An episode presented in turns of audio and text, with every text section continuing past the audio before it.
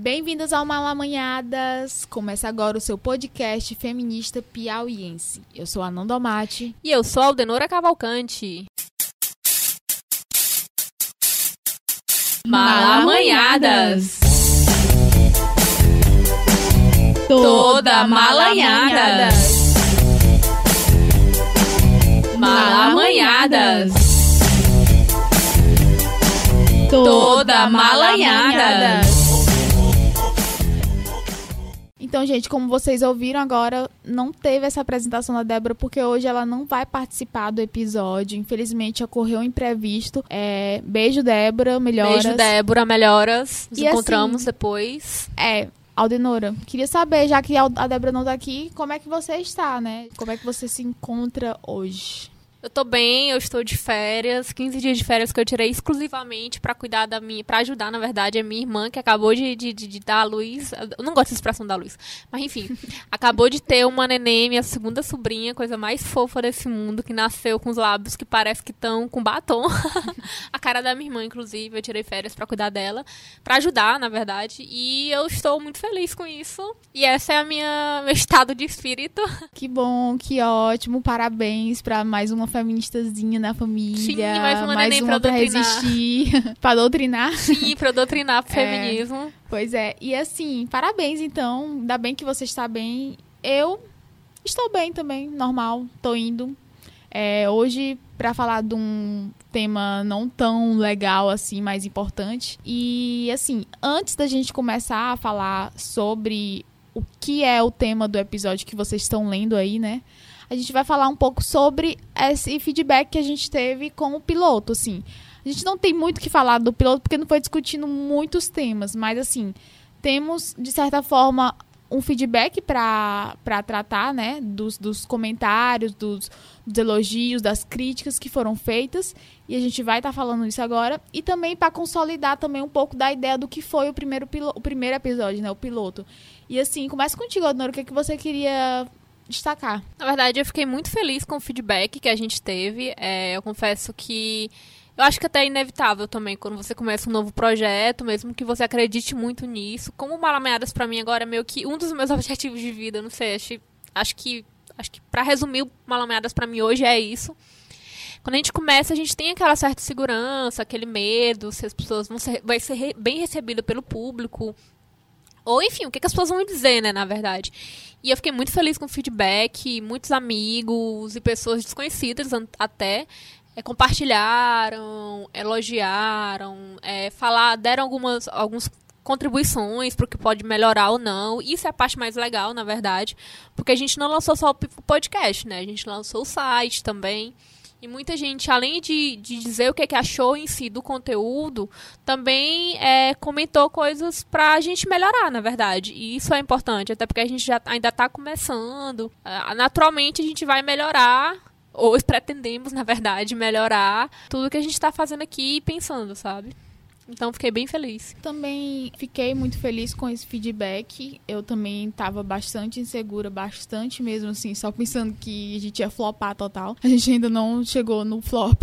Não, espero, espero, não, não chegar. chegar. Mas assim, é, fiquei muito feliz. E assim, eu queria destacar também esse feedback dos, dos amigos, assim, que eu quero mesmo deixar isso bem claro, bem importante que os amigos foram cruciais nessa, nessa Esse nesse novo começo. projeto, que são amigos que contribuíram muito assim para a construção desse podcast. Quero é, mandar um beijo, um abraço para Augustinho Torres, que foi uma pessoa muito importante, que nos incentivou bastante, tanto com palavras como é, ajudando com dúvidas.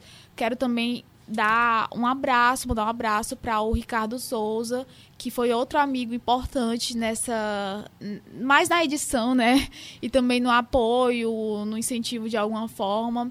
Esses dois homens que a gente não quer cortar o pênis deles, tá, gente? Tô deixando claro, a gente gosta muito deles. E assim, também quero agradecer muito aos amigos que mandaram um WhatsApp falando, elogiando a vinheta tosca que a gente fez. Sim, a gente tava com muita vergonha da nossa vinheta. É, Inclusive, a gente queria, em off, a gente tava até pensando em tirar o podcast do ar pra editar a, a, a vinheta no dia.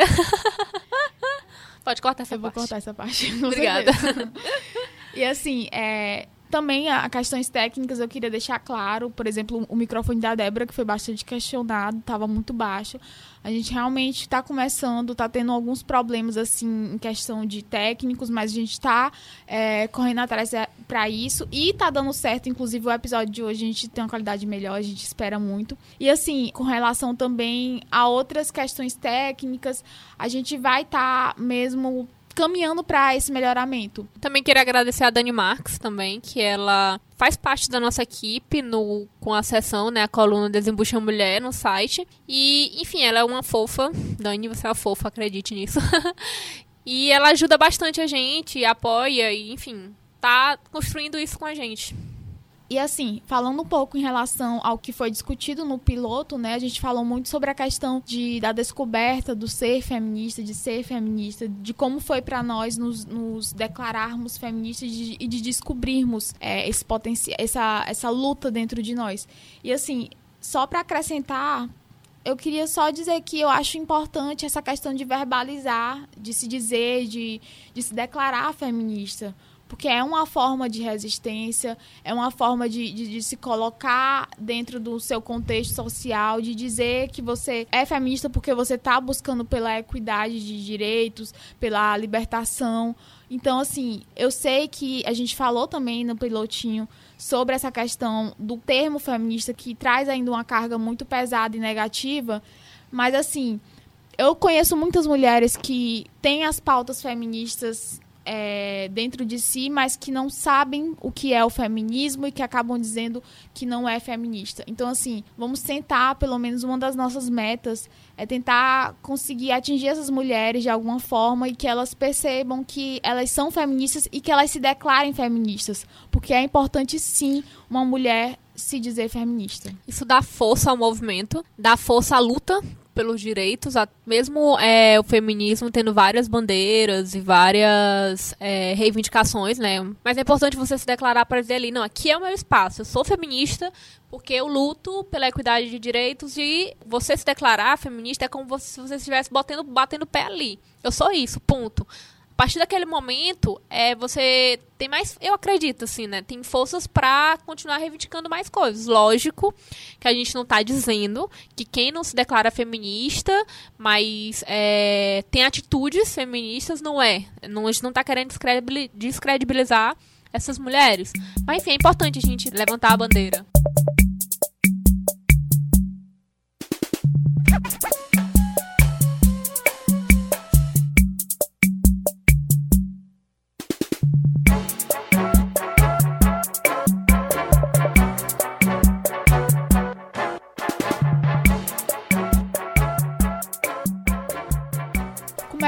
Nosso primeiro Malamanhadas hoje com duas participações especiais. Maria Antônia, que é estudante de Ciências Sociais da Universidade Estadual do Piauí, faz parte do RUA, Movimento Juventude Anticapitalista, e também faz parte do DCE da UESP. Seja bem-vinda. Obrigada, gente. Bom dia. Bom dia. Tá todo mundo. Bem. Tudo Tamo bem. aí, né? Tamo indo aí. E também a Bárbara Iorra, cientista política, professora da Universidade Federal do Piauí, tem como uma das bases acadêmicas, podemos dizer como interesses, o estudo da democracia. Seja bem-vinda. Ah, obrigada, bom dia a todas e vamos lá. E hoje o tema é resistência. Essa palavra bastante falada hoje em dia, bem popularizada, diria pop também, nos nossos dias atuais, mas que traz uma carga muito importante necessária para ser dita. Temos que resistir. Por que resistir? Então, assim, não temos para onde correr. Talvez quem tenha dinheiro, quem tenha falado sério sobre o lance de sair do país, pode realmente estar de malas prontas. Os mais e mais privilegiados também não sintam tanto esse baque. Mas nós, mortais, é, periféricos, estudantes, trabalhadores, mulheres negras, LGBTs e tudo que é minoria de privilégio, estamos realmente em alerta. E é por isso que começamos perguntando aqui para nossas convidadas esse, sobre esse medo, se esse medo é real. Pode até parecer um pouco é, incoerente, já que eu já começo falando sobre a questão da resistência, mas, enfim, eu queria saber basicamente sobre isso, né? Se temos que ter essa alerta com o próximo governo. Bom, eu acho que para todo, toda, todos os grupos que, em alguma medida, foram alvo é, de uma campanha de ódio nos últimos meses, o medo é bem real. Né? Então, as mulheres, a população periférica, os negros, quer dizer, quando você tem um, agora, eleito presidente que claramente tem posições misóginas, racistas, homofóbicas e que não tem nenhum pudor de, de veiculá-las livremente pelos meios de comunicação e que diz também que vai desenvolver políticas contra esses grupos, eu acho que todas as pessoas que fazem parte desses grupos se sentem obviamente vulneráveis e desprotegidas pelo Estado que em tese é, deveria ser aquele que nos garante os direitos e as proteções necessárias. Então, acho que o medo é muito real. Claro que ele é muito diferente dependendo do seu lugar de fala, né? Então, é óbvio que para as mulheres em geral, é, a gente vai enfrentar um problema que é o aumento do, de uma sociedade que já é machista e misógina, mas que agora tende a aumentar essas expressões e de maneira mais livre expressar todo tipo de ódio às mulheres. Mas é óbvio também que existem diferentes mulheres em diferentes condições. Então, o medo também diz respeito a esses lugares de fala, né? Então, as mulheres na periferia, as mulheres negras, evidentemente, elas têm um grau de vulnerabilidade maior do que as mulheres brancas, de classe média.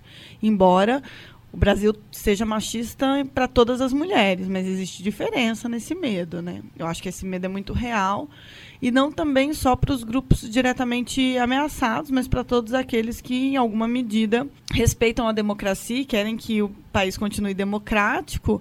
Para essas pessoas também há um medo muito grande, já que existem várias medidas claramente antidemocráticas que o a, né, futuro presidente, né, presidente eleito, é, tem aí dito na mídia que vai tomar a partir de 1 de janeiro de 2019. Eu acho que, como a professora já bem colocou, esse medo ele é muito, muito real para a gente. Eu lembro que no dia da, da votação do segundo turno, quando saiu o resultado da eleição, eu ia sair de casa e aí eu estava com a camisa vermelha de oposição de esquerda da Uni. E minha mãe não deixou eu sair de casa com aquela camisa. E aí eu lembro que no mesmo dia eu entrei no Uber e o Uber praticamente me coagiu, perguntando em quem que eu tinha votado e como que eu tinha votado e não sei o que lá. E eu, tipo, com medo mesmo de dizer, de expressar em quem eu tinha votado. Porque o cara, eu tô sozinha com esse cara, eu não sei o que, que ele vai fazer comigo, eu não confio nele. E aí ficou essa situação bem tensa. E aí, é, lembrar também que pra gente, é, para nós negros e mulheres negras em especial, essa questão da resistência, ela é bem real para a gente desde sempre. A gente sempre teve que passar por isso. É, o que aconteceu na real foi que é, com o Bolsonaro ele realmente deu voz para tudo isso que a gente já vinha falando, mas que ninguém, assim, de certa maneira, em certa medida, não tinha atingido a todas as pessoas como atingiu dessa maneira. Mas sempre lembrar que já voltando para a questão da resistência também, é, eu acho que o importante é não deixar que esse medo paralise a gente. É, a, primeira, a primeira notícia foi bem impactante e eu sei que foi bem difícil para muita gente. Eu lembro que eu chorei e ainda bem que eu estava em grupo, que foi muito fortalecedor para mim. Mas não deixar que esse medo realmente paralise a gente e que não deixe a gente lutar. É, você falou uma coisa interessante que quando também saiu a eleição eu fiquei com muito medo. E eu lembro até que na primeira, eh, no primeiro, no primeiro turno, a gente, eu e meus amigos resolvemos é, assistir o turno junto. Só que todo mundo só podia assistir depois de 7 horas da noite, porque tava todo mundo trabalhando e tudo. Aí quando começou a apuração, que tava lá para 90% e aquilo lá, aí todo mundo, não, não vou, não vou sair de casa. Tava todo mundo que ia lá para casa se reunir, e todo mundo não conseguiu sair de casa com medo e chorando e assim, não se conseguia. Aí veio o segundo turno e foi a mesma a mesma sensação e eu passei, eu particularmente passei uma semana assim, morrendo de medo. E é porque é, eu particularmente eu, eu, eu tô sempre andando de uma forma que eu acho que eu não vou ser atingida. Mas mesmo assim, é, eu me senti com muito medo. Eu me senti exposta e achava que a qualquer momento ia acontecer alguma coisa. É, é engraçado esse, esse lance das reações, porque comigo também não foi diferente. É, no primeiro turno eu tava abalada, né, com o resultado, porque eu acreditava que eu realmente acreditava que ele não iria. Eu fiquei muito mal é, durante o segundo turno. No segundo turno, quando eu tava. Eu lembro que eu tava tomando sorvete com minha mãe. E quando começou a sair e começaram a soltar os fogos, eu comecei a chorar. Foi tipo assim. Eu, eu lembro que eu tava me deslocando, né? Tava com minha mãe tomando sorvete, fui pra, pra encontrar com, uma, com as tias minhas e o caminho chorando. E eu fiquei, caralho, que, que momento eu cheguei assim, porque a gente se, foi uma eleição que a gente se envolveu muito. É claro que tivemos outros episódios, a gente até faz uma comparação com relação à própria eleição do Lula e do Collor, né? Que também foi um pouco parecido, assim, em questão de, dos ânimos, de ter é, movido muito a população. Mas essa eleição em específico, nossa, foi, tipo, muito diferente, assim, do que já se viu no Brasil e é isso que eu queria saber, assim, como é que a gente chegou a esse ponto de eleger o Bolsonaro? O que, que vocês acham que, que pode ter acarretado isso? Como é que a gente chegou nesse momento aqui de estar tá gravando esse podcast falando de resistência? Bom, eu acho que é, uma coisa importante também é que quando a gente diz é, da resistência, da importância da resistência, e quando a gente, as pessoas dizem que sentiram medo, algumas, algumas pessoas dizem, ah, isso é um exagero, vocês estão exagerando, isso é coisa das feministas que são exageradas. É, mas a gente precisa entender o que, que é esse medo, né? Então, assim, o, por que, que são essas reações de medo? É porque a gente tem agora um cenário em que a, a maior autoridade, de né, o maior representante do poder político, ou seja, a autoridade máxima da nação, tem um discurso que tem um amplo apoio popular, já visto que ele ganhou a eleição, que é um discurso de negar identidades e subjetividades, né? Então, de negar a possibilidade do outro, inclusive existir em alguns casos, ou de existir de maneira subordinada. Então, por que que mulheres se sentiram tão ameaçadas, né? E, e têm medo? Porque quando o presidente diz que ele não estupraria uma mulher porque ela é feia, ou quando ele é profundamente grosseiro é, então existem milhões de, né, milhões de exagero, mas existem vídeos e mais vídeos mostrando o quanto ele é grosseiro, violento com mulheres que o entrevistam, que falam com ele. O que, que isso significa? significa que essas pessoas que votaram nele, é, e eu não acredito na tese de que pessoas votaram sem ter muita noção do que estão fazendo, é, essas pessoas que votaram em alguma medida comungam com essas ideias né? ou compartilham minimamente é, com algumas dessas ideias. E essas ideias são de negação da existência do outro, de subordinação do outro, e é aí que nasce o medo, e é aí que nasce a necessidade de resistir. Né, concordo é, com, com a nossa colega aqui quando ela diz que as mulheres negras sempre resistiram. E isso é uma verdade. É, é um lugar que a gente precisa aprender. As mulheres negras e as mulheres indígenas sempre tiveram que resistir. Então, a gente que é do movimento, que está engajado e que nunca tinha passado por isso especificamente, precisa aprender com elas mesmo. Como fazer. Agora, como a gente chegou até aqui, ontem eu estava numa aula conversando com meus alunos exatamente isso. É, eu acho que uma das explicações possíveis, claro que é sempre muito difícil a gente fazer análise do que está acontecendo agora, né? Porque são muitos fatores, são múltiplos fatores que compõem um fenômeno. E aí você está envolvido no meio desse turbilhão, torna difícil analisar, né? De forma isenta, mas... Mas um, um aspecto importante é que, assim, a gente teve 12 anos, mais ou menos, é, de um pequeno e tímido avanço no que diz respeito a uma política de maior inclusão e de maior e equidade mínima de recursos, né? Então assim, e muito tímido, porque não foi uma política forte de igualdade econômica, de inclusão, mas foi uma política que tentou mexer um pouco com as estruturas historicamente existentes no Brasil de extrema desigualdade, de extrema subordinação, de exclusão do povo negro, né? Então, das universidades, dos postos de trabalho. Essas pequenas mudanças produzidas nesses 12 anos fizeram com que é, as estruturas históricas de subordinação, de violência, né? Então, voltassem com força total. Então, acho que uma das respostas é se o quanto a nossa sociedade tem dificuldade em entender que a igualdade é um princípio importante, né? Então, um pouco de alteração na estrutura das relações sociais e principalmente na estrutura das relações econômicas produziu uma resposta violenta, conservadora, que vem tentando impor uma, um modo de vida único. porque eu acho que é um, um ponto muito interessante é assim, é, toda a campanha do Bolsonaro foi em cima de dizer que a esquerda impõe é, um modo de vida à população brasileira, mas na verdade o que a gente está vendo agora é uma imposição de um único modo de existir que vai ser implementado à força, goela abaixo, né? Então, essa coisa da escola sem partido, essa coisa dos temas que a gente pode falar, essa coisa de perseguir os movimentos sociais, ou seja, perseguir tudo aquilo que é diferente desse pensamento conservador e de direita. Direita no campo econômico e conservador no campo político. Não tem pior é, junção de coisas do que essa, né? Porque é um conservadorismo político gigantesco atrelado com um liberalismo econômico de, de produção de grande desigualdade. Então, acho que uma das questões que nos fez eleger o Bolsonaro tem a ver com essa, essa pequena alteração das estruturas econômicas assim do país, a resposta daqueles historicamente privilegiados. Meu Deus, é assim, é uma pergunta que eu me faço realmente todos os dias. Eu chego a algumas conclusões, mas eu acho que, como a professora colocou, é muito difícil a gente que está vivendo isso e no meio de tudo isso pensar algo assim de concreto não aconteceu isso a gente errou nisso ou a gente ou eles fizeram isso e a gente poderia ter feito melhor eu fico pensando realmente eu não sei mas aí eu fico pensando também que essas pessoas que votaram nele que assim a gente sabe que em sua grande maioria foram realmente pessoas pobres, periféricas, nem todas foram pessoas da, da elite, que a gente sabe que não foram.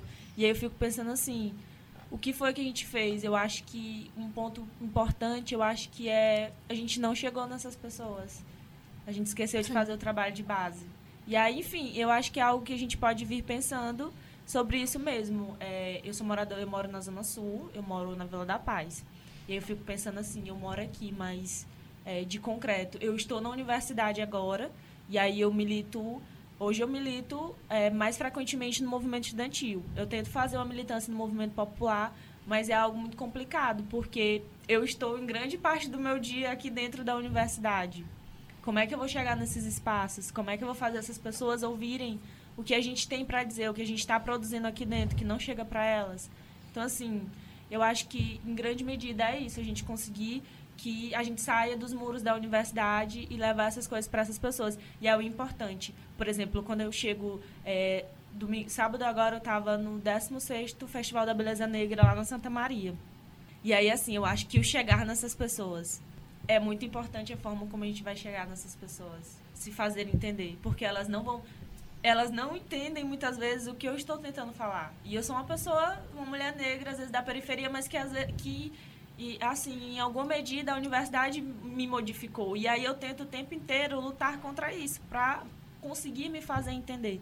Mas, por exemplo, a, a galera do hip hop que está falando de assim, tá falando de política, do que eles vivenciam na pele mesmo, todos os dias, os bacolões que eles levam, as casas deles que são invadidas, enfim, vários rolês.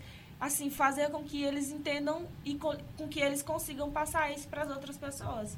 Eu acho que o que a gente tem a missão para esse para esse próximo período para a gente é conseguir fazer esse trabalho de base é, de maneira concreta, que a gente consiga mesmo é, conquistar mesmo mentes e corações, como nós da esquerda gostamos de falar. É uma coisa interessante que eu lembrei do movimento do vira-voto, na verdade. Quando a gente fala que uma das estratégias é tentar convencer, conversar e tentar fazer entender, quando eu participei do vira-voto aqui em Teresina, né, durante dois turnos na véspera da eleição, e, assim, a gente que tá, como tu disse, a gente que tá dentro dos dados universidades e para você tentar atingir outras pessoas que não é da sua bolha, na verdade, pelo menos eu tive essa dificuldade. Eu vivo numa bolha de universidade, eu estudei na universidade, trabalho numa universidade e vivo nesse mundo. E para chegar numa pessoa da rua, desconhecida, e tentar conversar, para tentar convencer, ou não só convencer, né, mas tentar entender, tem, existe um um, um, modo de diálogo que você deve fazer que é completamente diferente do que você faz dentro da universidade, que você conversa com seus amigos. E nesse viravolta eu particularmente senti que, nossa, eu não estou conseguindo, eu não sei como é que eu vou fazer para chegar nas pessoas fora da minha bolha e tentar é, é, construir isso, né? Fazer esse trabalho de, de mostrar é, o que está acontecendo, enfim. É, é para mim também é muito difícil. Mas eu acho que tem uma coisa muito interessante que ela disse que, você, as, que vocês duas disseram, que acho que é uma coisa que a gente poderia reforçar, é que assim, realmente, a gente teve um número muito grande de pessoas de baixa renda, da, da periferia, que votaram no Bolsonaro. E aí, e essa dificuldade de chegar nessas pessoas, de conversar e conseguir passar, transmitir as nossas ideias, os nossos posicionamentos, tem a ver também com o fato de que as fake news, né? Assim, Sim. o WhatsApp, ele, ele criou também uma dificuldade muito grande, porque, assim, com uma linguagem mais simples, chega muito rápido na casa das pessoas e é, como é constante, porque as pessoas são bombardeadas por várias vezes essa mesma informação, isso vai criando uma sensação de que aquilo é verdade. E eu acho que um aspecto que, assim, foi muito ruim nesse, nesse caso para o resultado, né, do, do, da eleição do Bolsonaro, é, por exemplo, a veiculação da esquerda a, a mexer com temas muito caros para o brasileiro, como a família. Então a gente sabe que houveram fake news é, assim, dizendo que a Manuela Dávida era contra a família, que ela queria abortar, né? Assim, coisas absurdas, é, que nas escolas ia ter chupeta de pênis, umas coisas assim, é, e que isso era um projeto do PT, enfim, que são, assim, se você parar um minuto para pensar, são aberrantes. Ninguém, em sã consciência, na vida, vai fazer uma coisa dessa. É, mas que foram criando um pânico social, né? E que atingem, porque são coisas muito caras ao, ao brasileiro, coisa da família, coisa da religião. É um traço muito importante da nossa cultura para muitas pessoas.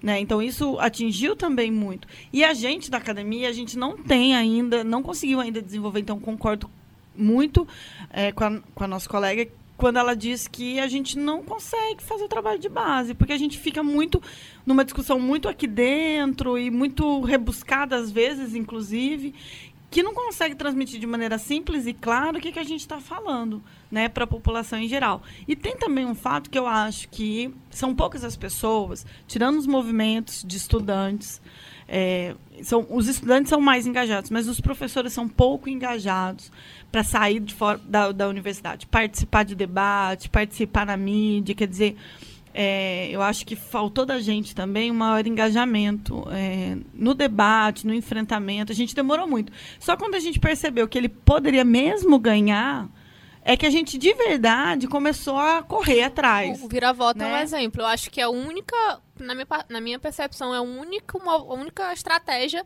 durante toda a eleição que engajou todo mundo da esquerda a tentar mudar aquilo dali. Mas, Mas foi tarde. Foi tarde demais. Muito, Eu acho que foi muito. a única estratégia e foi tarde demais. Tinha gente fazendo virar voto. Foi uma boa estratégia, muito bonita. Eu fiquei muito feliz quando vi a sócia. Eu fiquei feliz quando fiz isso, apesar do pouco tempo, né? Enfim, um turno.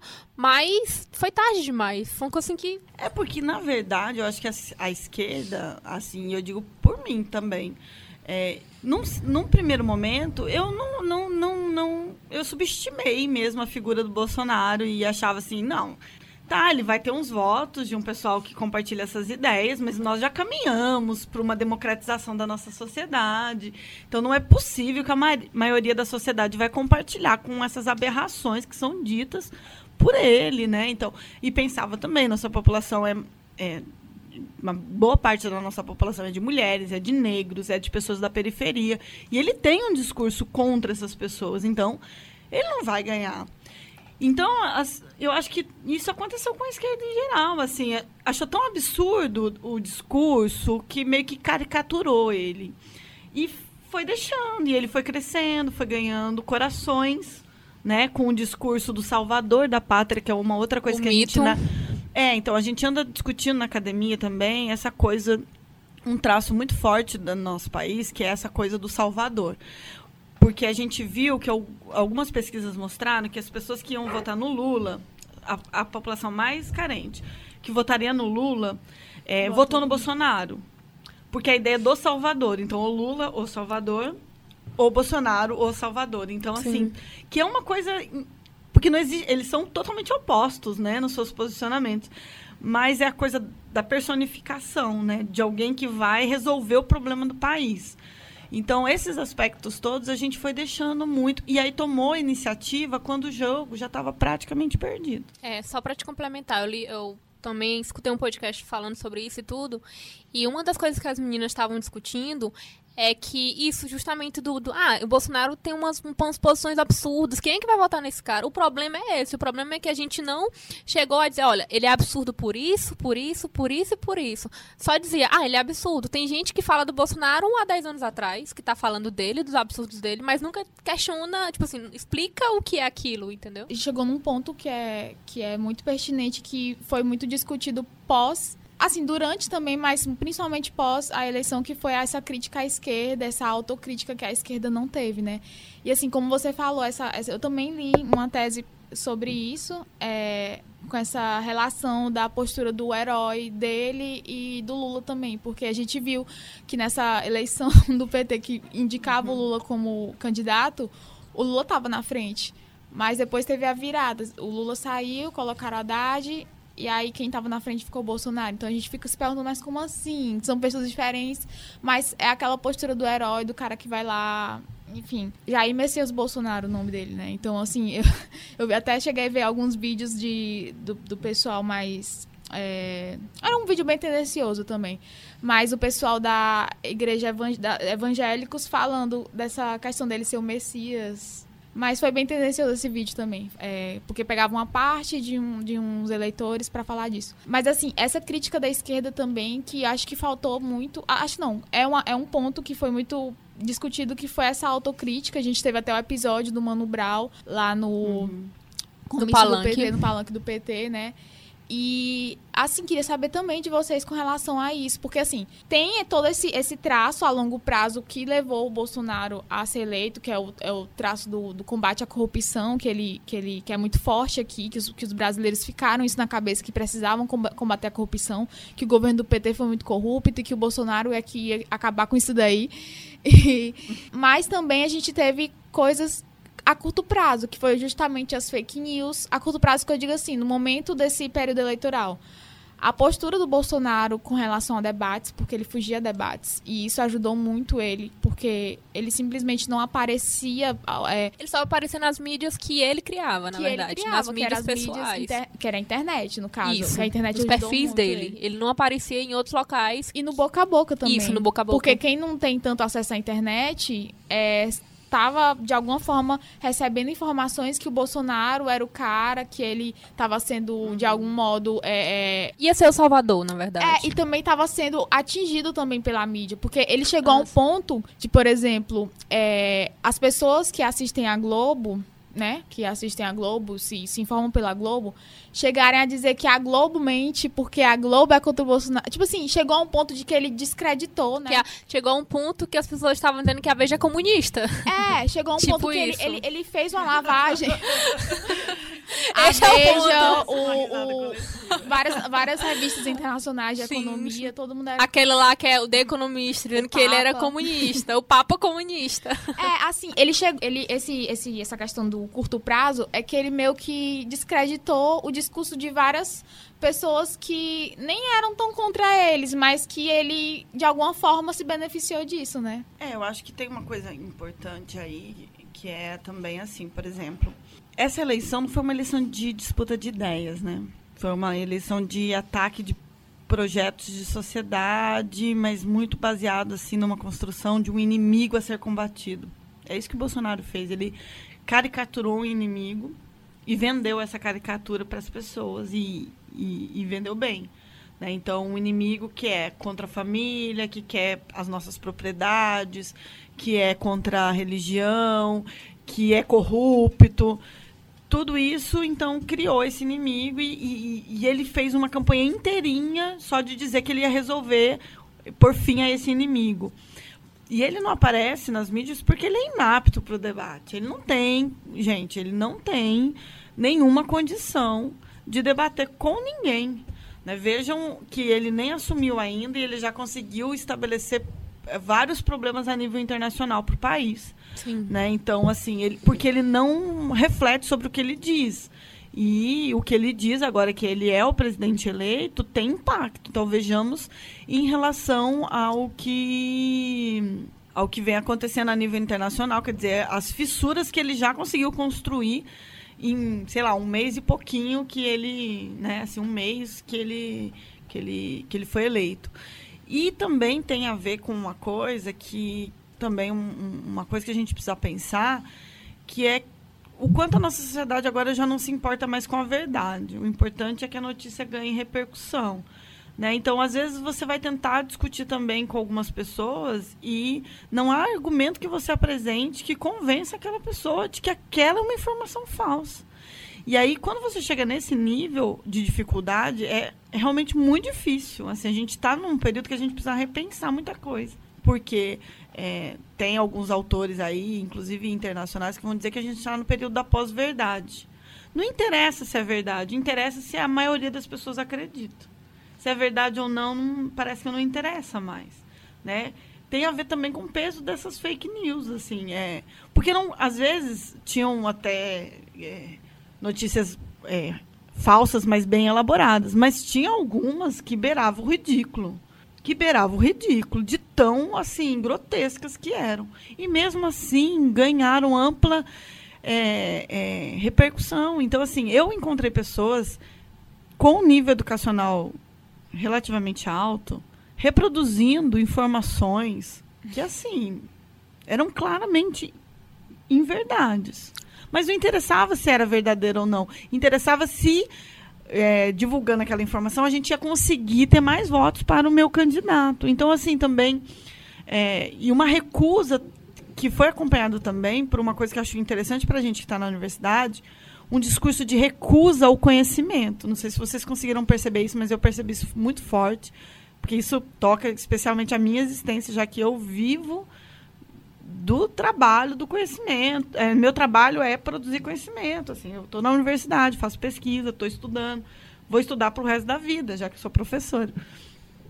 E uma recusa pelo conhecimento, do tipo, ah, esses intelectuais que acham que estão falando alguma coisa importante um tratamento desrespeitoso por uma história de, de, de, de, produção de conhecimento, né? Sim.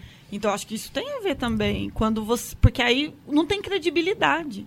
Você que estudou anos um tema não tem credibilidade nenhuma para dizer nada, porque alguém viu outra coisa no WhatsApp. É uma coisa séria, né? É, fizeram até uma essa questão da pós-verdade, né? Eu vi também uma análise que dizia exatamente isso. É, compara-se muito a questão do governo do Bolsonaro, ou a eleição do Bolsonaro com a eleição do Trump. Uhum. E, a, eu, se não me engano, Aldenor até viu isso, né? O, um dos filhos do Bolsonaro, ele utilizou o marqueteiro, que era um, um, um marqueteiro da campanha do Trump, para a campanha dele, de um dos filhos dele. Mas eu acredito que também teve um pouco da campanha do Bolsonaro.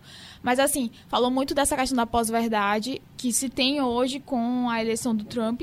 E a do Bolsonaro seria já uma auto-verdade porque assim, ele não precisa dizer nada. Tipo, ele, é, as coisas são tão absurdas que não tem nem como a, ter explicação nenhuma, porque ele cria uma verdade de, é, das coisas que ele fala e aquilo tá tido como certo para todo para as pessoas que acreditam nele. Então, assim, é, é uma coisa meio que absurda e que hum, fica mesmo de se pensar e de se pensar mesmo e se planejar e, e de alguma forma tentar mudar essa situação. É, essa estratégia que ele utiliza do Trump, eu tô tentando achar aqui o nome do, do marqueteiro e tudo. Mas, na verdade, o que é que ele faz? É, o Trump é conhecido como o twitteiro do, em chefe, na verdade. Tem essa expressão lá que ele usa mais as redes sociais próprias e tenta desacreditar a imprensa. E o Bolsonaro, né, de acordo com alguns, algumas matérias que eu vi, tá usando essa estratégia desde a campanha. E na verdade, para mim ficou bem mais claro com isso de coloca um, um, uma pessoa no ministério. Aí eu falo: "Ah, mas ele tá, falou isso em vídeo que vai colocar". E ele mesmo diz: "Não, eu não falei, é mentira, eu não falei, eu não coloquei essa pessoa no ministério, eu não juntei ministério". O a da agricultura e o o da agricultura do e o da e do agronegócio não não se juntaram. Não falei isso e tenta desacreditar. Isso é uma estratégia para todo mundo é, é, se informar apenas com o que ele fala, basicamente. Eu acho que essa questão da autocrítica que tu estava trazendo no início, eu acho que ela é de fundamental importância para a gente nesse, nesse nesse atual momento. E aí pensando nisso é, a gente falou agora do Lula e falou do, do Bolsonaro, que são duas figuras completamente opostas, mas que têm uma popularidade muito grande. Aí eu fico pensando como que eles conseguiram essa popularidade. O, como que o Lula, ele demorou muito para conseguir, mas como que ele conseguiu essa popularidade? E aí eu fico pensando, e aí me vem novamente na cabeça aquela questão de que o Lula, ele era, ele era um torneiro mecânico e ele, sim, no, bem no início da, da, do PT e daquela coisa toda, de PT vai mudar, tarará, ele era muito, muito direto no que, no que ele ia afirmar e no que ele ia falar, assim como o Bolsonaro, entende?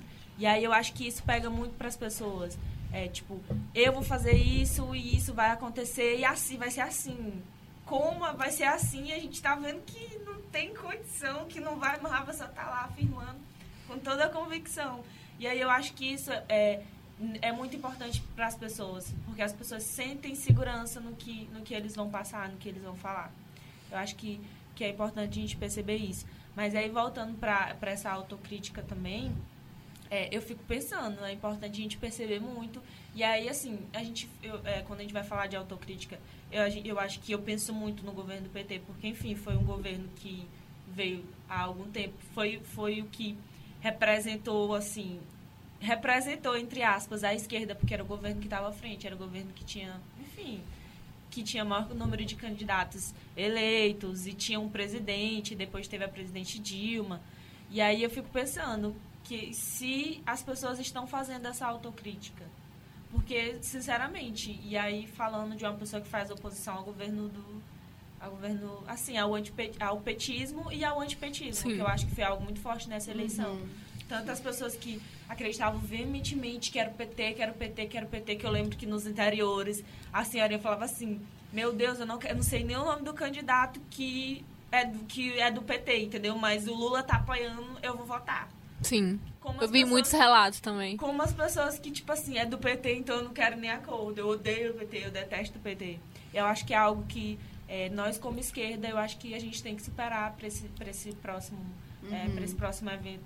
Enfim, para esse próximo ano, para esses próximos anos é, de, de política, eu acho que a gente, é algo que a gente realmente precisa pensar muito. E eu acho que é algo que a gente precisa superar. Porque, para mim, todos os dois são ruins opinião. Tanta pessoa que acredita veementemente nesse PT, que a gente sabe que tem enfim, que teve diversas falhas, que poderia ter feito muito mais, poderia ter feito melhor.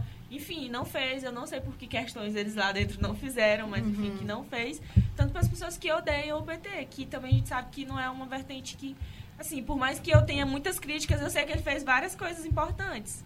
É porque o antipetismo levou a, a escolher um, um candidato antidemocrata machista e misógino. Foi o anti-PT que fez isso, né? O antipetismo foi fundamental para a eleição do Bolsonaro. Até aquela questão, até onde é esse seu antipetismo vai fazer você perder os seus direitos também. Exatamente. É, e tipo assim, a esquerda foi resumida ao PT e o PT foi dito como um partido de esquerda, teve esse lado, né? Toda a esquerda se resumiu ao PT e o PT é um partido de esquerda e, e pronto e o Bolsonaro. Polariza... Teve é, uma polarização. Essa polarização, também. assim, nitidamente que aconteceu.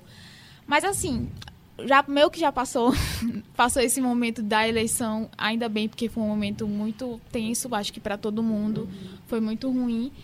E o que fica agora é mesmo realmente isso, é analisar todos esses pontos, é autocrítica. Eu vi, inclusive, uma entrevista da Manuela Dávila, é, um cara perguntava para ela sobre essa questão da autocrítica, se, se faltou autocrítica do PT, não, não.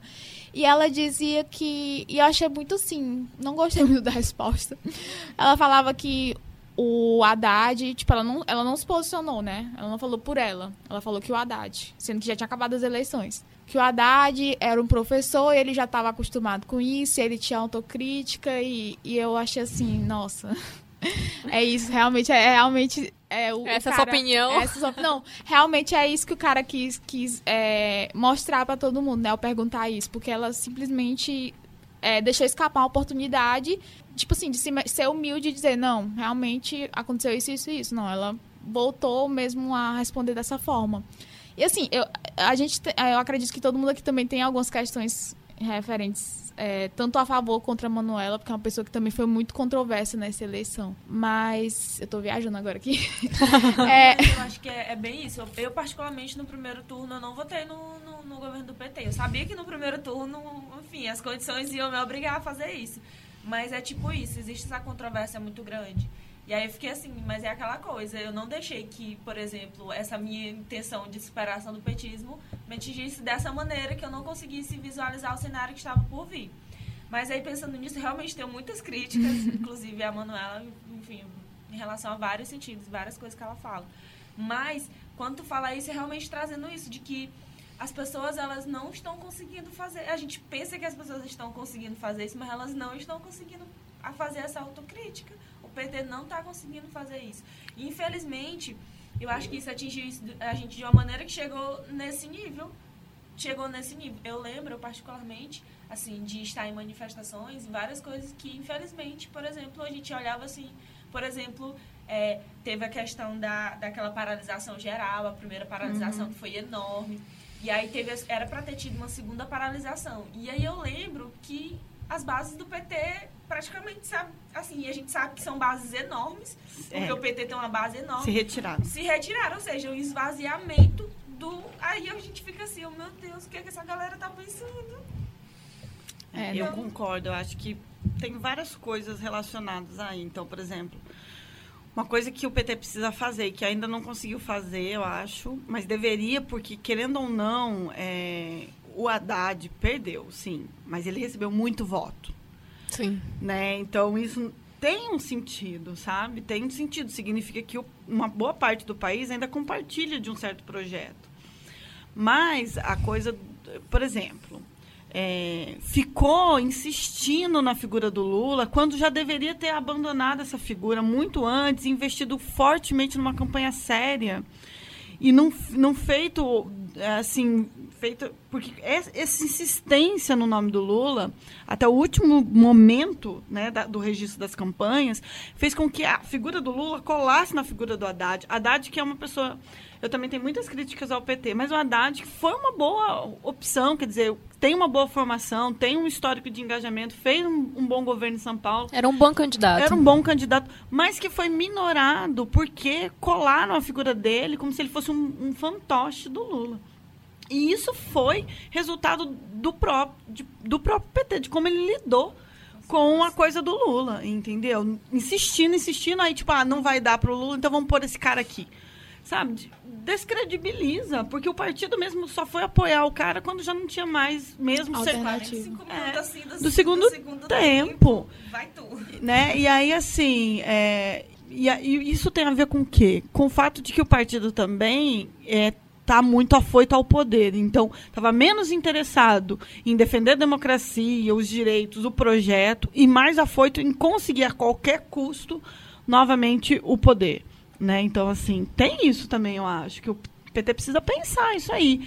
É, e aí a coisa da Manuela, né? Que era o nome cotado para ser a candidata à presidência, e aí, novamente, né, entra aí o machismo, a misoginia, as coisas todas, e aí vai pro, pro banco de reserva, né? Então, assim, eu, eu tenho muitas coisas positivas em relação a ela, porque de qualquer. Embora ela eu também tenho minhas críticas em, em, como ela conduziu algumas, algumas questões, algumas pautas, mas também é, admiro demais porque ela foi muito, muito atacada, inclusive no seu campo pessoal. Isso demanda uma resistência é, pessoal e subjetiva muito grande, né? Porque não é fácil você ver que um país inteiro tem muita gente te odiando, falando aberrações sobre você, sobre sua vida, mexendo na sua vida, tentando descobrir Com qualquer podre possível que você tenha, ou qualquer deslize que você tenha feito. Então, mas é, essa coisa, por exemplo, de sempre. Embora, ela é uma mulher de luta, mas ela se colocou numa posição secundária.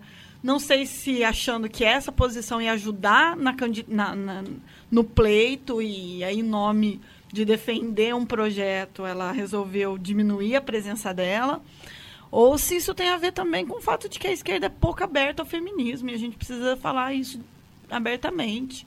É, o movimento ele não foi um movimento forte, a gente conseguiu mobilizar um monte de gente, mulheres de, de posições muito distintas, posições políticas mesmo. E aí vem a esquerda um dia depois para dizer: ah, o movimento do ele não ajudou a aumentar os votos para o Bolsonaro. Porra, sério? Sendo que eles não conseguiram votar metade das pessoas que a gente colocou na, na rua, rua, o tempo de campanha que eles fizeram inteiro. Acho que o Ele Não foi um dos movimentos mais importantes durante a eleição. É, e aí vem, sabe, em vez de dizer, não, vamos fazer autocrítica, vamos conversar aqui com essas mulheres que se organizaram, vamos ver como é que elas fizeram, vamos trazer, vamos abrir um diálogo. Aí os caras vão sair na mídia para falar isso aí para reforçar um, um, olhar negativo sobre o movimento, porque a esquerda, não toda ela, mas uma boa parte da esquerda, também não é muito aberta ao feminismo, não. Assim, ah, tá, a gente, as mulheres são importantes, mas peraí, né? Não tão importantes assim. É, eu vi muito, é, falando desse ele não, eu vi muito homem, na verdade, falando que o ele não é como se fosse não vai ter Copa, não vai ter como se fosse um movimento que não alterasse nada, que fosse na verdade contrário àquilo que o movimento pregava, porque a gente, como vocês falaram, foi um movimento muito importante que a gente conseguiu mobilizar muita gente, mas porque não deu certo, foi descreditado e foi comparado a outros movimentos que aconteceram ao longo do tempo nesse curto período da política e que acabaram que não vamos dizer não deram certo na finalização, como por exemplo os protestos que tiveram, não vai ter uhum. aumento, não vai ter copa.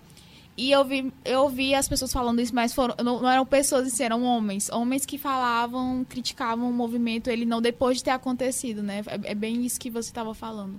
É, mas tem essa coisa, né? É, por exemplo, a incapacidade de perceber que, um, que mesmo o movimento não produzindo o resultado esperado, é, produziu uma rede interessante, produziu um debate entre as mulheres, produziu um, um, um diálogo com mulheres, inclusive com posições muito contrárias, é, e produziu redes que ainda estão funcionando.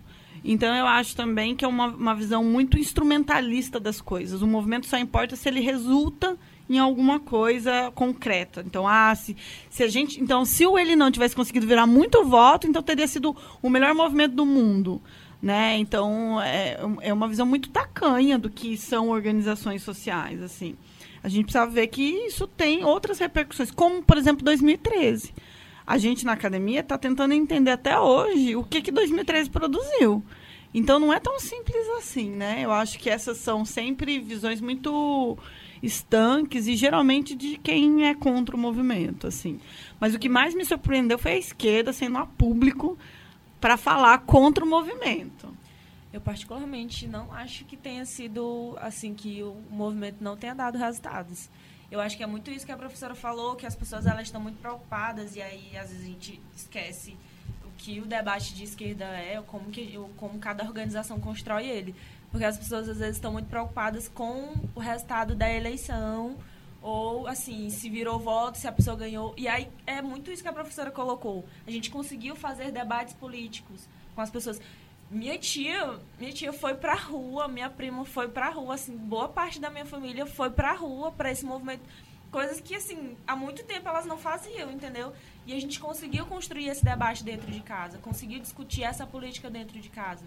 E aí o que é algo muito importante, pelo menos para mim, e eu acho que acredito que para nós, pessoas de esquerda, discutir a política e os rumos que ela vai tomar e como que a gente vai é, se posicionar em relação a isso. Então, eu acho que é muito isso. É, não é só ganhar a eleição, a gente teve outros ganhos mesmo em relação a tudo isso, que as pessoas não estão é, contabilizando. E outra coisa, eu acho que, pelo menos aqui em Teresina, nenhum dos movimentos que eles fizeram é, a favor do Bolsonaro, teve a quantidade, eu acho não, tenho certeza, teve a quantidade de gente que, não teve. que teve o nosso movimento. Então, assim, como assim não teve resultados? A gente conseguiu, sei lá, ter visibilidade nacional do que a gente estava se posicionando, do que a gente estava tentando falar e não teve visibilidade, não teve resultado.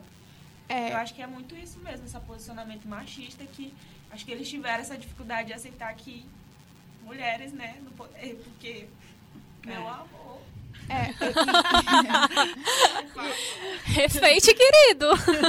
E assim, é, isso já acho que eu coloquei aqui um tópico para ser discutido, que é a questão de, de se perguntar se há pontos positivos. Acho que isso também seria um ponto positivo, essa questão da mobilização das pessoas começarem a prestar mais atenção na política, né? A gente pode falar um pouquinho no decorrer desse episódio, mas assim, eu queria trazer o diálogo agora voltado mesmo para o presidente eleito porque assim, a gente já está tendo esse momento de transição, né? Essa equipe dele de transição que está indo atrás das coisas. Nem tão indo atrás assim, porque tem ministério que ainda hoje não foi sondado, enfim, não foi consultado, não foi analisado. Mas assim, eu queria saber de vocês com relação a essas novas pastas, esses novos posicionamentos, esse novo Bolsonaro, né? Que também dizem, as pessoas meio que perceberam essa mudança no Bolsonaro, no Bolsonaro que. Messia 2.0. é, um, um novo, uma nova postura, uma nova postura dele. E relacionado também a essas pastas. Hoje mesmo eu tava, é, vi uma notícia dele que saiu, ele falando sobre essa questão da demora em alguns. É, em definições de alguns ministérios. E ele disse que por ele já teria tudo definido, mas que não é assim, não é uma festa, que tudo é muito técnico. Todos os ministros são é, baseados na técnica, não tem nenhum interesse por trás, né? E por isso está sendo bastante analisado. E é isso. Queria saber de vocês o que, vocês estão achando, o que, que esperar dessas novas pastas, dessas definições, dessas, desses cortes de ministérios. Só antes das meninas falarem, só um dado. Eu estava pesquisando e tal, e eu vi que do governo Bolsonaro já tem cinco militares no primeiro escalão. E que desde o fim da ditadura, há mais de três décadas, não se via tamanho envolvimento dos militares na vida partidária do país. Então, acho que isso é um ponto a se discutir, assim, nessa, nesse tópico ele diz que é muito técnico porque, na verdade, ele está negociando. Né? Porque de tecnicalidade, o que já foi escolhido não tem nada. Então, é uma incoerência o que ele está dizendo. Porque o, o nome cotado para o Ministério da Educação mesmo é uma brincadeira, né? É, o nome cotado para relações exteriores, se vocês verem, um, tem um texto dele circulando aí pelas mídias, é, assim, de uma uma coisa horrorosa, né? Assim, Porque ele fala da mudança climática, é ideologia, uma é, coisa assim, nossa, assim, que absurdo. De uma coisa assim terrível. Então a gente não está falando de tecnicalidade, a gente está falando mesmo de negociata. Então ele está demorando em alguns ministérios porque são ministérios muito importantes e que ele está tentando ver, então, como ele vai produzir a coalizão né, que ele precisa produzir dentro do Senado. Então, é, é isso que ele está fazendo. Ele está pensando que partidos ele vai comprar com os ministérios, está negociando, né? As, no, as negociatas de sempre. Mas não tem nada de tecnicalidade. Quer dizer, tem muito a ver com se manter no poder e criar uma rede de apoio é, é, porque a gente sabe que ele vai tomar decisões polêmicas, então ele precisa ter uma rede de apoio. Isso significa criar uma coalizão que sustente as decisões dele dentro do Senado. E, e para isso ele está pensando assim, aí pensando muito estrategicamente os ministérios, né? Mas a maioria dos ministros que ele já nomeou, que ele já disse, pelo menos que ele já deu os nomes, é, tem a ver com apoio em, em relação à campanha, né? Então, aqueles que claramente investiram bastante dinheiro na campanha dele e aqueles que vão ser estratégicos no sentido de levar a cabo certas é, bandeiras que ele tinha apresentado na, na, na campanha. E que é importante, então, por exemplo, o ministro, o ministro da Educação tem a ver com isso. Ele colocou um sujeito que ele sabe que compartilha das mesmas ideias que ele e que vai pôr a cabo, né, vai, vai levar a cabo é, uma, uma proposta que era muito forte na, na, na, eleição dele, que é a coisa da escola sem partido, a coisa do, da educação de gênero e tal, aquela coisa, aquelas aberrações todas que ele Sim. dizia sobre isso. E agora, agora o mais grave para mim, da minha perspectiva, é o excesso de militares em ministérios. Sim. E isso demonstra um perigo bem grande, porque é, é uma entrada muito forte e são ministérios estratégicos, inclusive. É uma entrada muito forte é, dos militares dentro do poder político, o que, enfim, né, é, é sempre muito ameaçador para a democracia, porque com esse poder todo, com esse conjunto de ministros, quer dizer, a gente está é, claramente que ele está alinhado com as Forças Armadas, né? ele está claramente alinhado, né? Então, enfim, a mim me causa bastante preocupação. É, eu acho assim que dentro dessa incoerência, ele está sendo muito coerente com relação ao que ele pregava durante a campanha.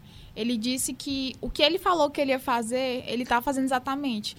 Que é o que muitas pessoas também falavam é, no discurso de defender ele. Ah, ele está falando isso aí da boca para fora, ele não vai falar isso aí. Não, ele realmente está fazendo. O, o, o exemplo é, do Ministério da Educação é um, quer dizer, é um exemplo, né? Tinha sido cotado outro, que é o Mozart, uhum. Mozart Neves, e é, a bancada evangélica foi muito em cima em relação a isso, porque ele não ele era contra a escola sem partido, e aí ele nomeou outro, né?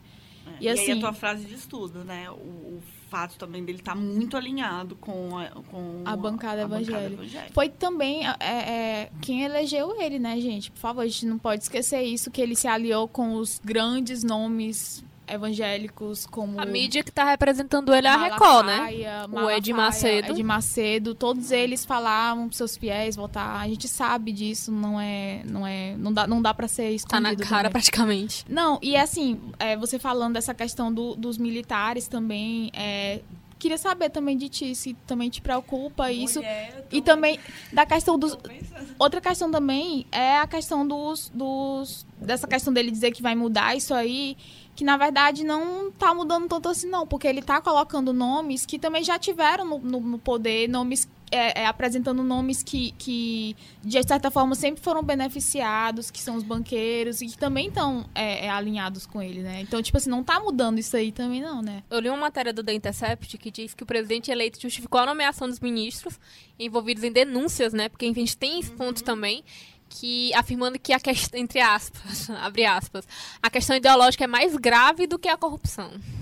Olha que Já absurdo. mudou a bandeira, né? Era isso que eu ia falar, que eu tava pensando justamente isso, essa questão da. Tu falou que ele tá muito alinhado com o que ele diz. Eu não sei.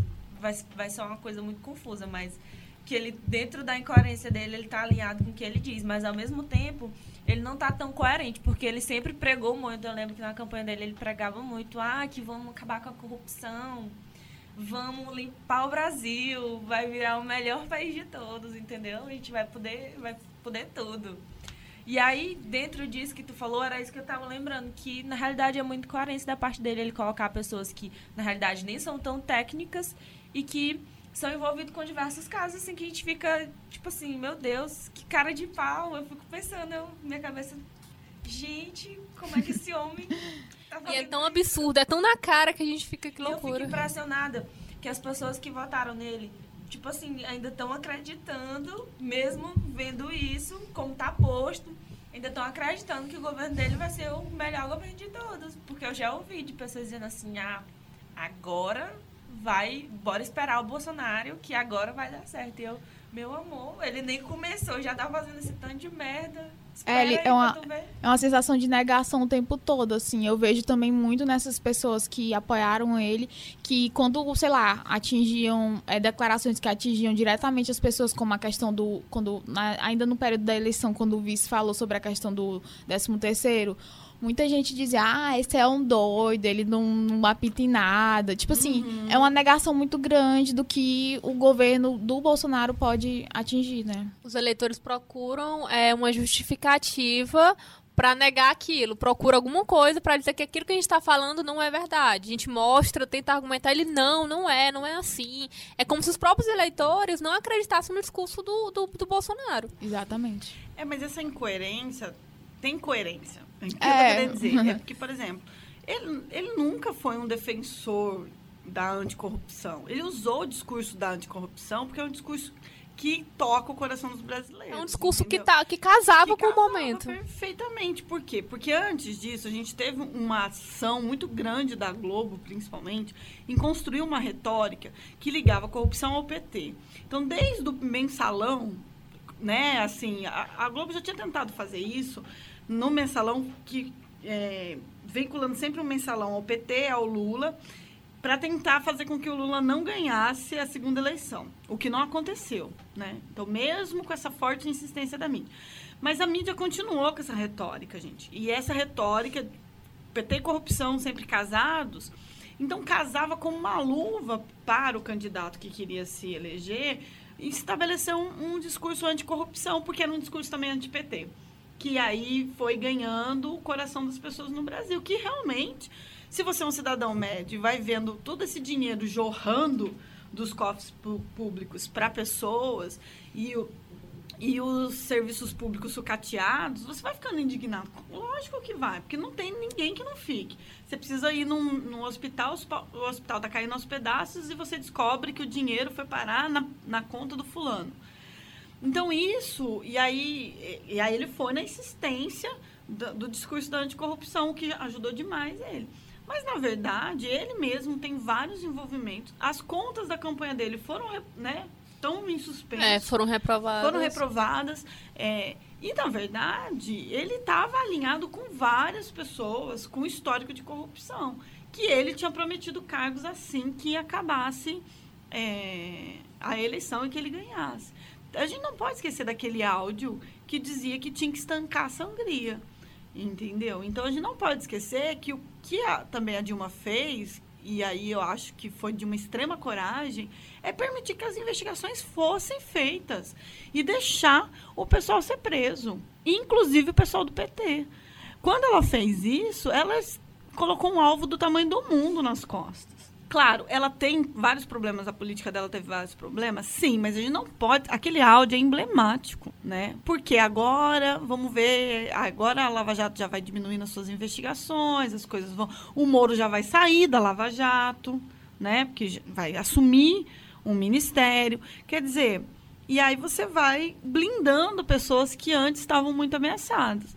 E não só você vai blindando, como você vai dando de presente para elas ministérios, que são aí indicações de pessoas com clara ligação com corrupção, com corrupção que estavam sendo investigadas pela Lava Jato e que agora como ministros não podem ser investigadas. Exatamente. Então assim, na verdade tem coerência com um projeto que eles tinham simplesmente escondido. Né, da população. E aí a população agora vai ter aquelas pessoas que apoiaram, vai tentar de qualquer maneira encontrar uma explicação para isso, porque admitir que foi enganado também não é fácil, né? É, agora vai ser um novo trabalho de lavagem na população dessas mídias que, que você falou muito bem, da Globo, Veja, essas grandes mídias que trabalhavam essa imagem do PT ligada à corrupção. Agora vai ser um. Eu fico imaginando, vai ser agora um novo ciclo dessas mesmas mídias, também, de alguma forma. É, Só avisando a corrupção. É, exatamente. Gente, mas a, a professora falou agora da Dilma, eu veio na minha cabeça direitinho, porque assim, o que fizeram, toda vez que fala, a gente sempre pula do governo do PT, teve a Dilma, mas parece que a gente meio que passa assim por é. cima do governo dela e fala Sim. do Lula.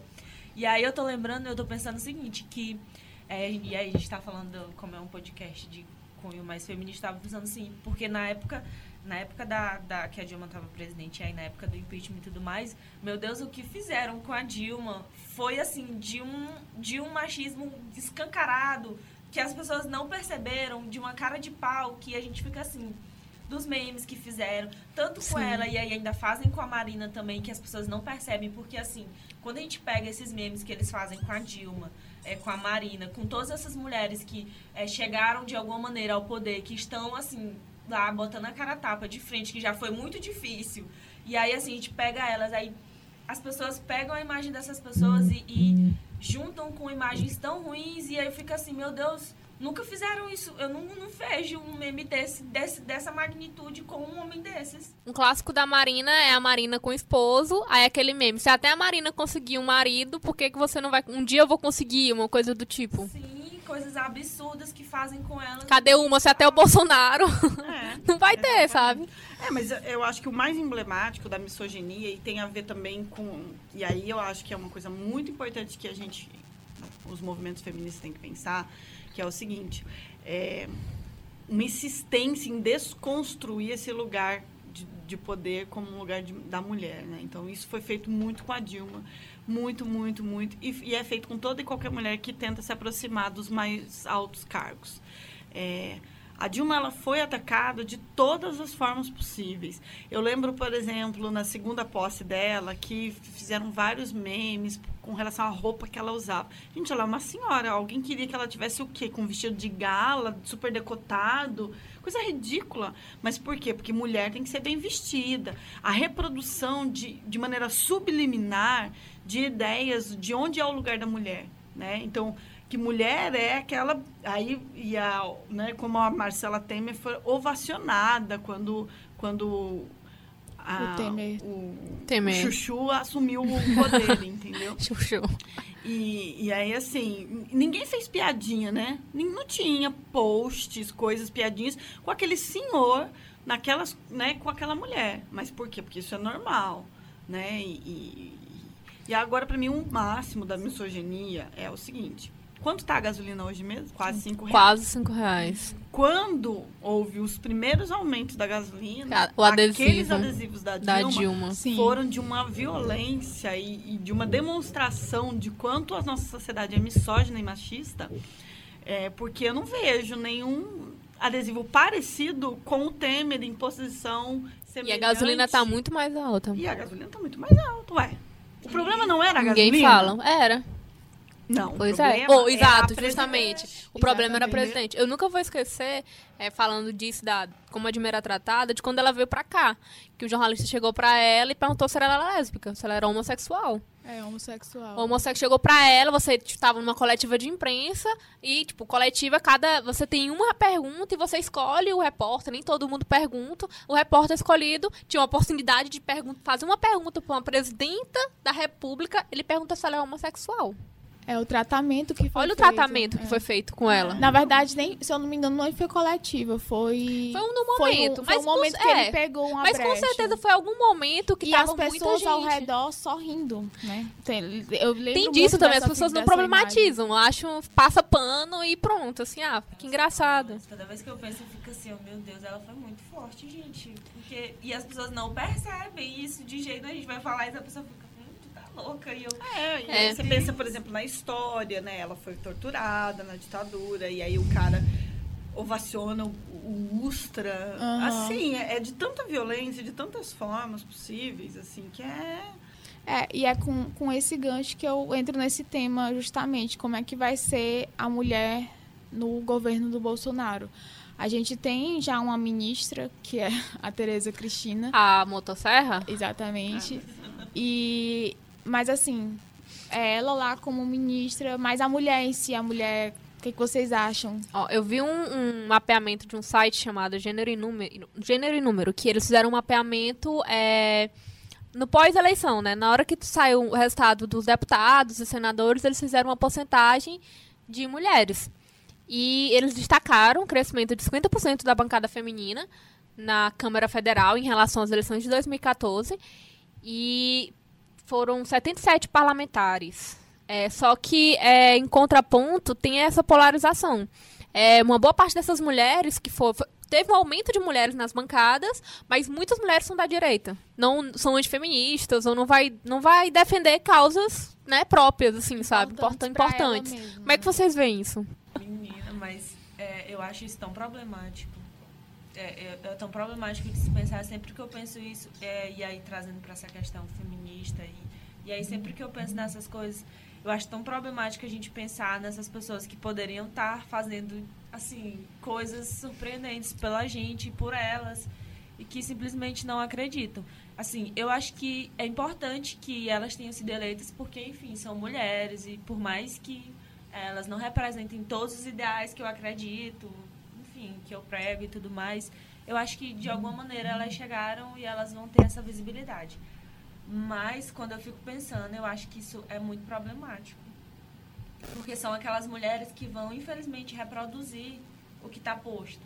E são elas que, assim, eu não eu, eu fico pensando, eu não vejo É como se elas não fossem acrescentar, né? Como se elas, tipo, por mais que seja importante elas estarem ocupando aquele espaço, elas não fossem realmente contribuir e dar esse valor que ela que elas estão tendo, que é estar no, no, ambiente político, tá de alguma forma com a ferramenta para mudar alguma coisa, mas que ela vai acabar sendo só mais E um. elas não vão perceber que elas, vão, que elas estão e vão ser invisibilizadas por eles, assim.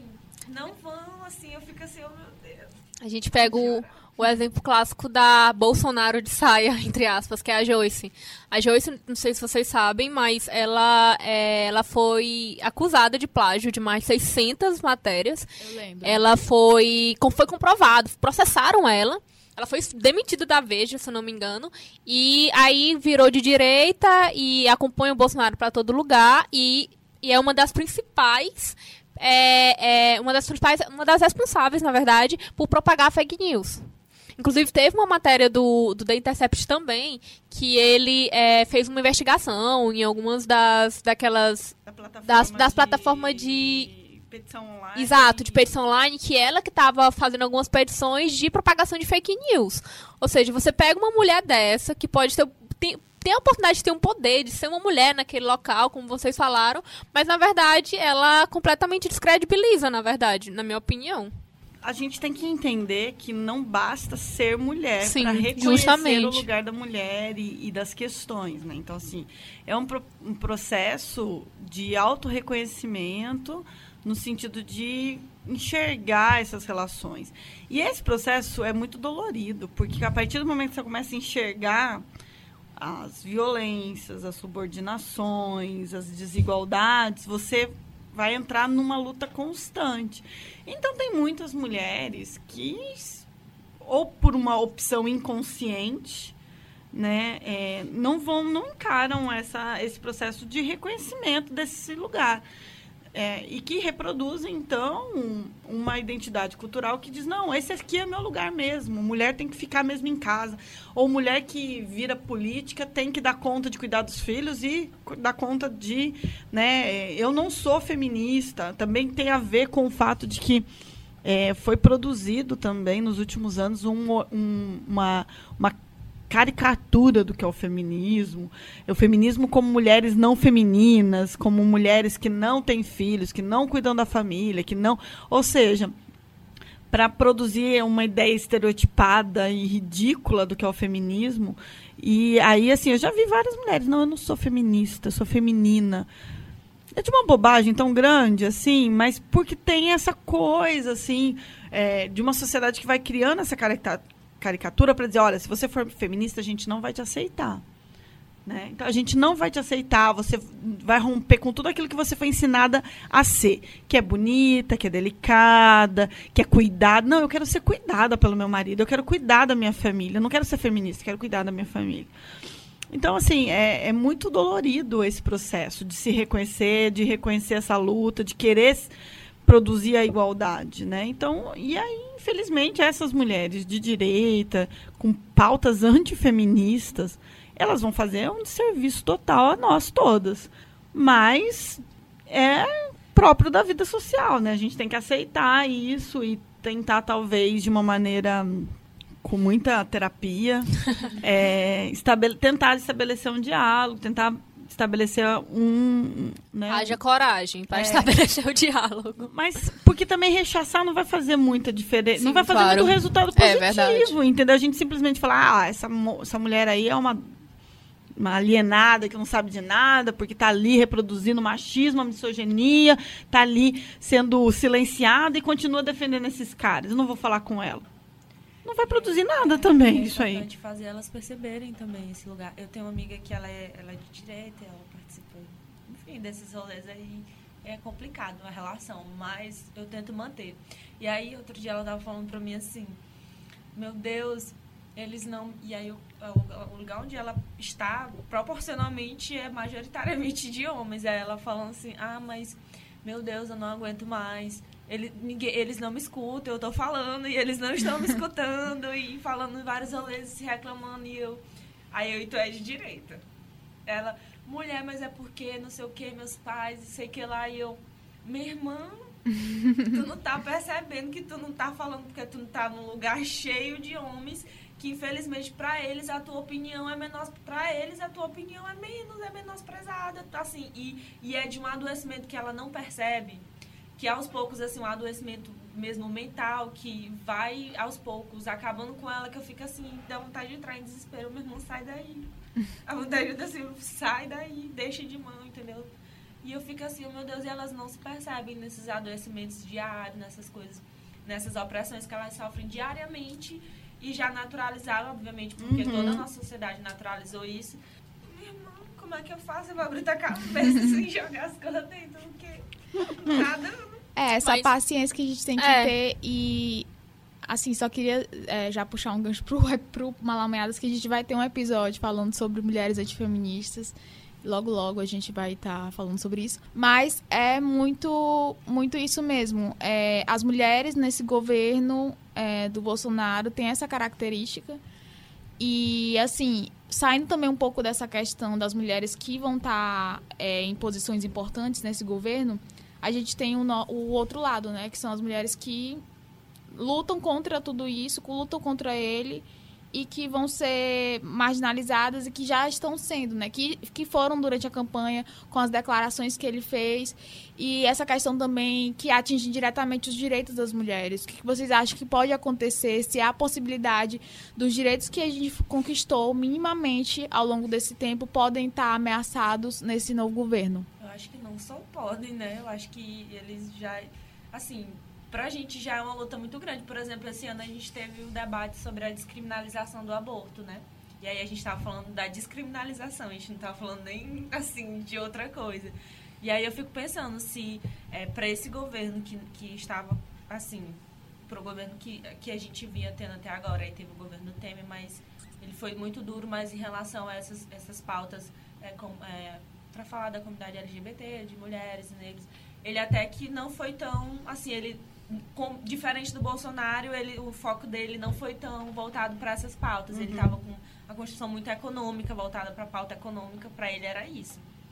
E aí eu fico pensando, se esse debate foi nesse nível, como é que vai ser o debate no governo do, do, do Bolsonaro? Olha, eu fico pensando assim, a gente vai conseguir ter esse debate nesse governo? Eu acho muito complicado. Eu não sei se a gente vai conseguir ter essa abertura para ter esse debate. Assim, porque a gente já, já vem. E aí, assim, é, vindo disso, a gente já vem tendo uma pauta muito grande para a gente que é, que é a criminalização dos movimentos sociais. Uhum. E aí, geralmente, é de onde, assim, essas pautas são mais discutidas que a gente consegue, algumas vezes, assim, a gente tem essas discussões mais de base e aí a gente consegue levar para alguns espaços. Eu fico pensando, eu não sei se a gente vai... Eu acho que a gente não vai ter esse diálogo. É a impressão que eu tenho. Eu acho que a gente não vai conseguir discutir algumas pautas que a gente vem tentando, mesmo que minimamente, que a gente vem tentando discutir, assim, pelo menos ganhar visibilidade eu, eu, não, eu não vejo como a gente vai fazer isso. É, eu acho, eu tenho uma visão um pouquinho ainda mais, é, é, menos otimista. É, porque eu acho que é, pautas, essas pautas não vão estar nem presentes, porque o que vai ser mote da nossa luta vai ser manter minimamente aquilo que a gente já tinha conseguido conquistar. Porque eu acho que o que vai vir é ataque para o que já foi conquistado e abertura nenhuma para discutir novas pautas. Então, eu penso que se ele realmente levar a cabo tudo o que ele vem dizendo, e, e parece que sim, com, por exemplo, com o ministro que ele escolheu para educação. Então, eu acho que nós, os movimentos sociais, as feministas, nós vamos ter que, na verdade, produzir a resistência. E resistir vai ser o quê? Defender aquilo que a gente já tinha conseguido conquistar, as pequenas conquistas que a gente tinha tido. É, a, prim, a primeira grande resistência que nós vamos ter que fazer é contra essa criminalização dos movimentos sociais. Essa vai ser a, a grande, grande enfrentamento. Sim. Porque a, o Estado e a polícia vão poder definir o que é um movimento ameaçador à soberania nacional. Então, qualquer coisa pode ser, entendeu? Um encontro de estudantes de um DCE aqui, um curso que a gente for dar lá na universidade, pode ser considerado perigoso. Então, é, eu acho que a gente vai, acho, infelizmente, eu acho que a gente vai ter que lutar para manter, é, por exemplo, os cortes que já foram anunciados para a área de serviço de assistência social. Essas coisas todas é que vão ser as bandeiras, assim, né? Porque, por exemplo, vai inviabilizar o sistema de assistência social com o corte que ele está propondo. É, se o corte vir também para a educação, vai inviabilizar, às vezes, a pesquisa. Então a gente vai ter que brigar por essas coisas, o que significa que as pautas que vinham caminhando vão ficar estacionadas, porque a gente vai ter que voltar para defender coisas mínimas, infelizmente. Nesse quesito, assim, minha, meu olhar é um pouco, pouco otimista, assim, porque um governo que não tem diálogo, já disse que não quer dialogar. Quando não quer dialogar, como é que nós vamos avançar pautas progressistas? Eu acredito que nós vamos ter que defender as nossas pequenas conquistas dos últimos 12 anos. É, e você falando é, em relação a isso, com essa, com essa certeza de que vai dar muita coisa errada, mas realmente é isso, porque assim, só pela essa questão dos anúncios dos ministérios e dessas pastas sendo é, fundidas, a gente percebe que algumas coisas vão ser algumas coisas vão ser priorizadas e outras vão ser deixadas de lado. Assim, o que era o Ministério da Cultura, o Ministério do Esporte vai estar sendo subordinado ao Ministério uhum. da Educação, né? O Ministério da Educação que vai coordenar, é como se fossem só uma secretaria e que, enfim. E assim, vendo por esse lado também, o quanto que a gente vai perder tanto da parte cultural como da parte esportiva também, que assim, por mais que também não fosse, ao lado esportivo não fosse um, um, um, uma pasta tão valorizada nos outros governos, no governo do Bolsonaro, então, meu Deus. É aquilo, se já não era, já não. Já não era, já é não. Piora, é. sabe? Vai ser é, foi bem o que aconteceu pior. conosco, né? Que já, já houve a fragilização do governo Temer quando ele retirou a, a, a de extinguir o Ministério da Igualdade Racial e das Mulheres, enfim, que, que, que, agregava esses temas. E nós, é, né, então, a política pública para a mulher virou uma secretaria, você já fragiliza. Agora, com certeza, o que, que vai ter? O corte de investimentos tal, e vai fazer minguar essa secretaria, por exemplo. Então, o que, que nós vamos ter que fazer? Lutar para manter a secretaria, sendo que nós já fomos ministério. Então, veja bem. Exatamente. Né? Nós vamos ter que lutar para que a secretaria continue existindo. É, que a lei do feminicídio continue existindo. É, vamos ter que. É, é, que o direito ao casamento homoafetivo continue existindo. É, veja bem, é, é, é, duro, mas é uma realidade. Nós vamos ter que. que mas é, é, bem. Eu acho que é bem isso mesmo. essa realidade. Eu, eu tava com minhas amigas, e aí gente, elas, elas namoram, e aí a gente tava sempre brincando. E aí eu lembro que no acho que bem no iníciozinho desse que o, que o Bolsonaro foi eleito, a gente brincando, aí uma outra amiga nossa comentando, olha, se o Bolsonaro ganhar, vocês têm que casar logo. Mas já tá acontecendo. Porque senão vocês não vão conseguir é. casar depois. E eu fiquei tipo assim, oh, meu Deus. Mas já tá acontecendo, já vi várias matérias de casais lésbicas, gays e todo mundo é, é resolvendo casar logo. Inclusive uma matéria de um, de um casal de mulheres que disse assim, olha, a gente não queria casar agora, a gente particularmente no momento da relação a gente não quer casar. Mas, mas pra, garantir. pra garantir, a gente vai casar.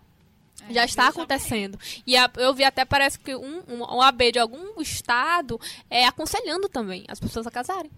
É, e agora a gente entra nesse ponto, né? A, a Bárbara já estava falando que é esses novos meios de resistência e de enfrentamento que saindo um pouco do que dessas problemáticas todas que estão surgindo e que vão surgir, é, arranjar soluções. É difícil, é, mas assim, a gente tem pouco tempo para estar tá se situando nesse ambiente, nesse novo governo. Então, assim, que soluções a gente pode encontrar, que novos meios de enfrentamento a gente pode é, fazer acontecer a partir desse novo governo? Outra pergunta complexa.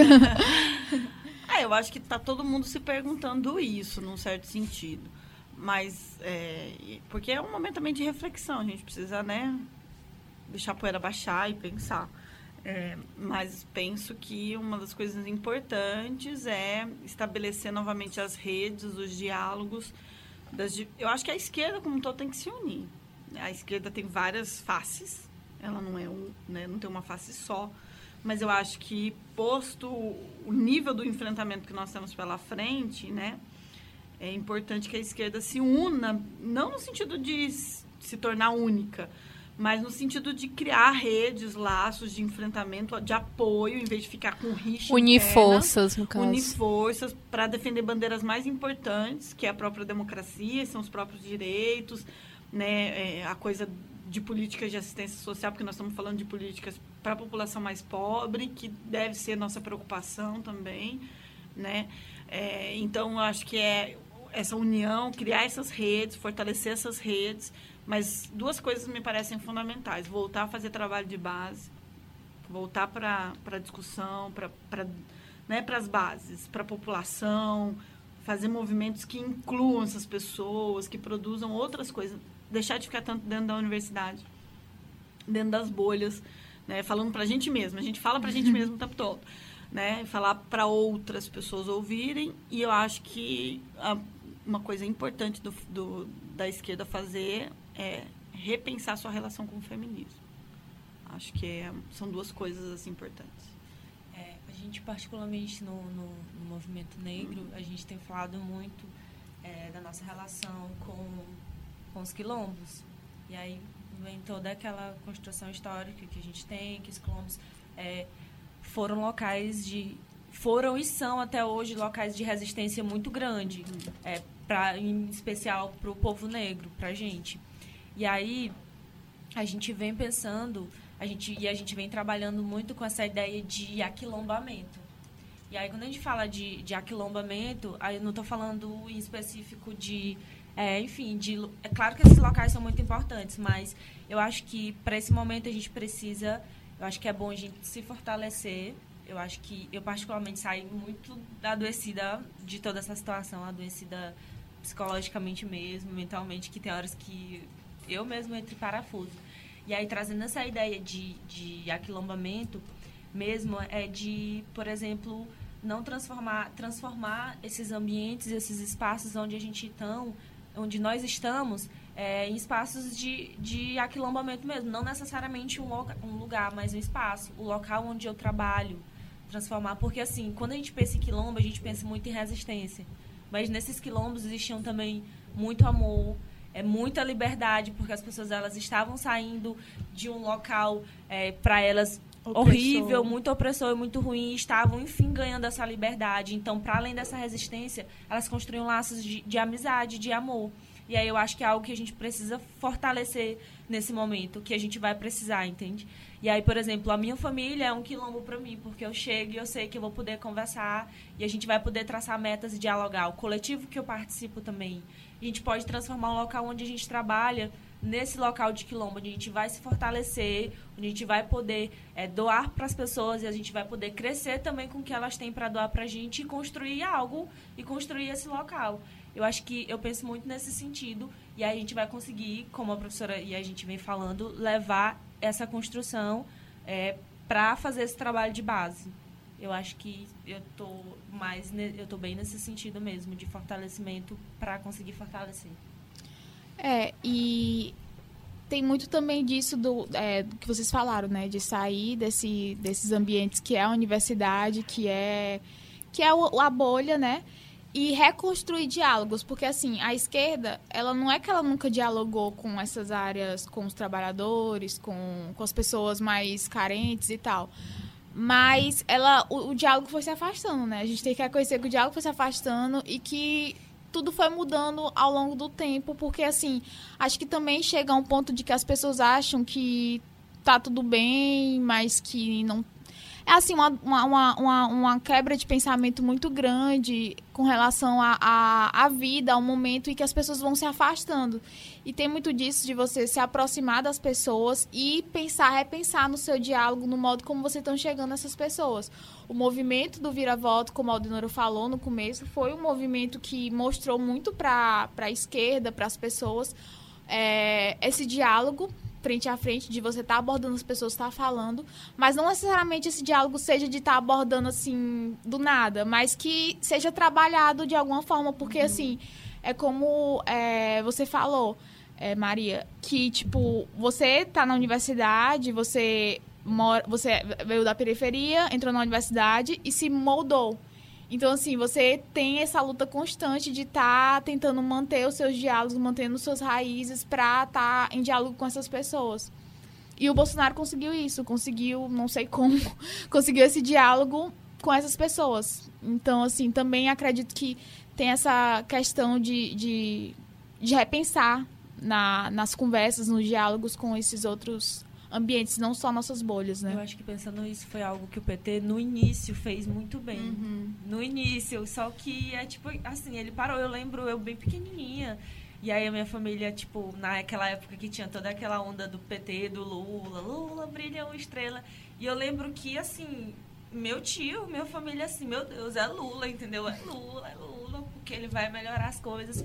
E era muito direto esse diálogo que o governo tinha, que as pessoas tinham, porque eles iam para eles iam para as ruas de verdade, eles dialogavam, e aí eles conversavam, faziam rodas de conversa, e tinha a questão da, de associação de moradores. É isso que eu ia falar. Que, entendeu, fazia, chamava as pessoas para aquilo ali, a gente vai lutar por isso, a gente vai lutar dessa maneira. E tinha um discurso muito grande da questão da, da luta de classes, não é? Uhum. Que aí, para aquela época, era muito importante. E até hoje ainda é. A comunidade eclesial de base também fez um trabalho Sim, muito grande. e aí foi algo, e é bem isso, algo que acho que a gente precisa, é, eu acho que é basicamente isso, algo que a gente precisa retomar mesmo, entendeu? É aquela coisa de ir pra rua de verdade, ir pra rua mesmo. Assim, basicamente a gente chegou a algumas soluções, apesar de que é uma, uma coisa. Ser difícil. Quase, ser difícil, ser quase sim. impossível, mas não é impossível, tá? E eu acredito também que esse episódio também é um modo de resistência, é um modo de, de, de, dar voz, dar vozes, né? A todo mundo que pensa que a gente tem muito que enfrentar, muito que lutar nesse novo governo. E acho que é isso, assim. Eu queria só, para finalizar esse assunto, que vocês, sei lá, se pudessem dar algumas dicas também. Dicas de resistência. De resistência. Vamos ser, nos abraçar em quê? pode ser uma, uma ação, pode ser um produto cultural, pode ser o que vocês acham que seria uma dica para esse momento?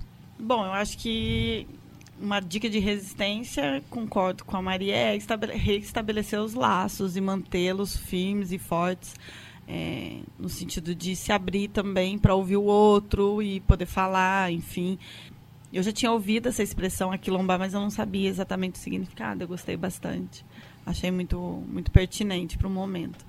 É, mas as coisas que a gente pode ler para também né, dar uma uma desanuviada na cabeça e fazer a gente pensar coisas importantes. Tem um livro da Djamila Ribeiro que chama Feminismos Plurais. Eu acho ele importante pelo seguinte, é, porque ele vai mostrar que são diferentes feminismos. O feminismo não é um só.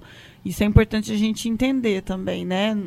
Enfim, feministas são de vários tipos. Tem várias tonalidades e várias reivindicações distintas. Acho que um outro livro legal para ler e pensar um pouco no nosso momento é um clássico, clássico porque já é muito popular, da Angela Davis, Raça, é, Mulher, Raça e Classe, que acho muito, muito interessante. É, nos ajuda a pensar várias coisas e, embora seja uma temática difícil, ela tem uma, uma linguagem muito gostosa de ler, assim.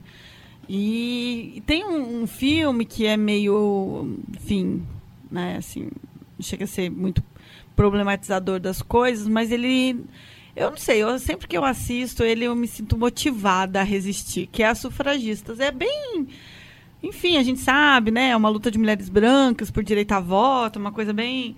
Mas ali tem uma história de resistência bonita, assim, de, de, de manter-se na luta a todo custo, né? Então, e, e tem entre elas uma, um fortalecimento é, dos laços. Então, essas seriam as minhas dicas. Como, assim, falando para. E aí eu vou falar em especial para as mulheres negras, porque, enfim, eu, eu, acho que é algo que é mais direto, assim. Tem, um, tem esse livro da Djamile que é Quem Tem, mesmo, Quem tem Medo do Feminismo Negro. É, eu acho que é muito importante. Eu acho que todo mundo deveria ler, mas para nós, enquanto mulheres negras, eu acho que é muito importante a gente se perceber nesse espaço como realmente a base do, do que está posto, do que Assim, eu acredito muito que a revolução vai acontecer, a revolução vai ser feminista, eu acredito muito que vai vir de nós mulheres negras. Porque, assim, é aquela. A gente realmente está nessa base de tudo. É a gente que está lá, muitas vezes, enfim, na periferia, lutando pela nossa sobrevivência. E aí, quando a gente toma conhecimento do, disso que está acontecendo e disso que está se passando, é, eu acho que é, é, muito revolucionário. É muito revolucionário quando eu chego na, na sei lá, na, na minha casa, ou quando eu chego lá onde eu moro, ou em qualquer outro lugar da periferia, que a menina olha assim pra mim, que a menina olha assim pra mim, tipo, a gente vai lutar, a gente vai fazer isso. E assim, é muito revolucionário porque veio, vem delas e vem da maior, assim, da base da sociedade, da, daquela pirâmide que está posta, que está construída. Então, assim, se a gente consegue, e aí é muito aquela coisa da, da Angela Davis, né? É, que a mulher negra, ela move as estruturas e tudo mais que ela coloca. Se a gente consegue mover essas mulheres para entender o que está se passando e para entender o que está acontecendo, eu acho que é uma é de uma revolução, é muito revolucionário. E eu acho que é bem isso.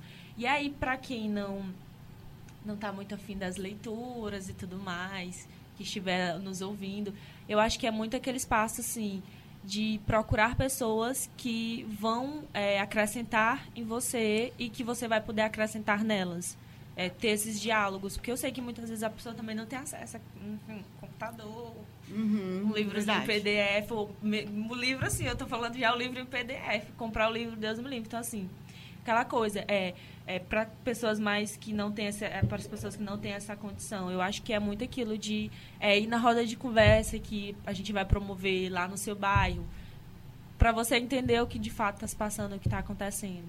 E aí, para além disso, para quem gosta muito de internet, tem vários youtubers, assim, ainda é bem pequeno, mas tem muitos youtubers que estão tratando muito dessa temática e tem youtubers negros também falando sobre isso. É, tem a Nathalie Neri, ela é cientista social também.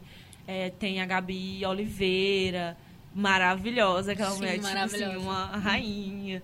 A, tem a Ana Paula Chongani, que também é youtuber e que tem a própria loja dela. Que Já ia assim, falar dela que é a indicação da Débora aqui. Várias, tem várias youtubers maravilhosas, assim como tem youtubers também. Tem o Murilo do, Mundo, do Muro Pequeno. Era uma das minhas dicas. Ai, melhor pessoa. Não, tranquilo, mas também acompanho muito ele. Tô em sintonia. Isso, eu acompanho é muito isso, ele. É de você procurar mesmo assim. É aquela história de você procurar se aquilombar mesmo, assim, de pessoas que vão poder lhe ajudar nesse, nesse, nesse, nesse tempo.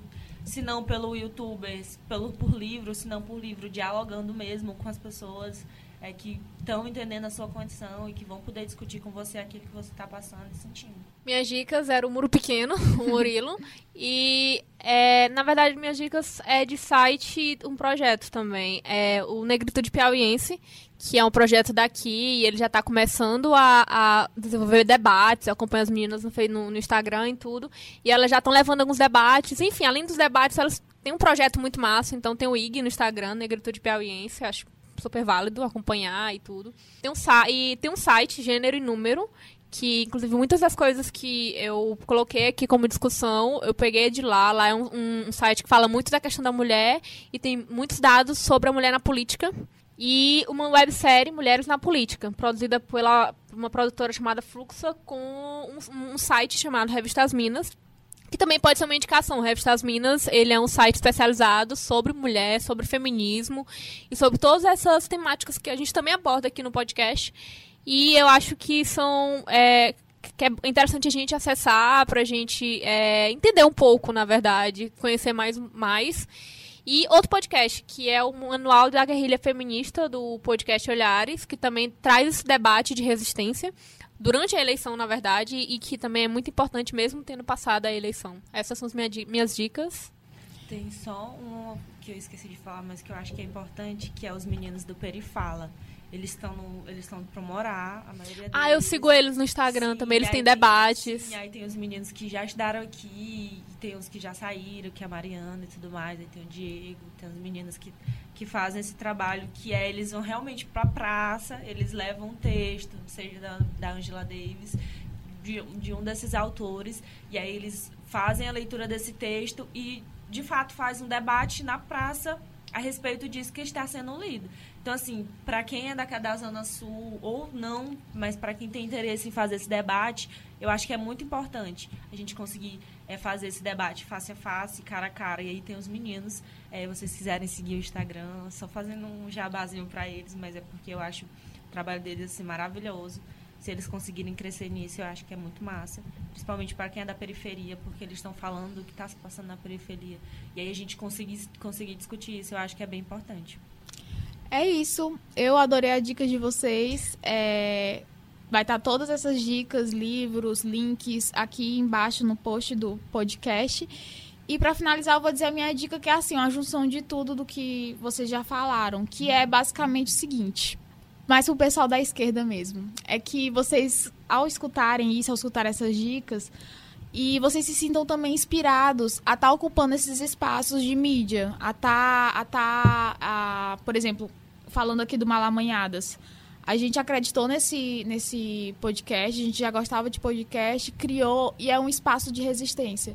Que vocês também consigam enxergar nos projetos que vocês tenham também é, um, esse, esse, essa ação de resistência que vocês que tenham lá uma, um- uma ideia de fazer um canal no YouTube, de fazer um projeto voltado para essas mídias alternativas, que vocês façam, porque eu acho que também isso foi muito crucial é, na construção do, da identidade do Bolsonaro.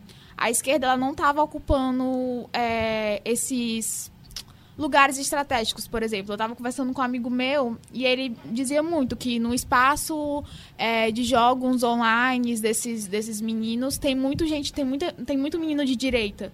Que apesar de não estar falando diretamente sobre a direita, sobre os pontos da direita, eles estão lá e em algum momento eles estão soltando e estão contribuindo para que essas pessoas pensem é, da forma como o Bolsonaro quer que pense. Então, assim, quero que a quero que as pessoas da esquerda que estão escutando esse que, que estejam escutando se sintam inspirados a estarem ocupando esses espaços, a estarem de alguma forma existindo dentro da sociedade para que não sejam essa minoria, vamos dizer assim, para a população, que elas estejam lá no espaço e que, que sejam escutadas, ouvidas de alguma forma.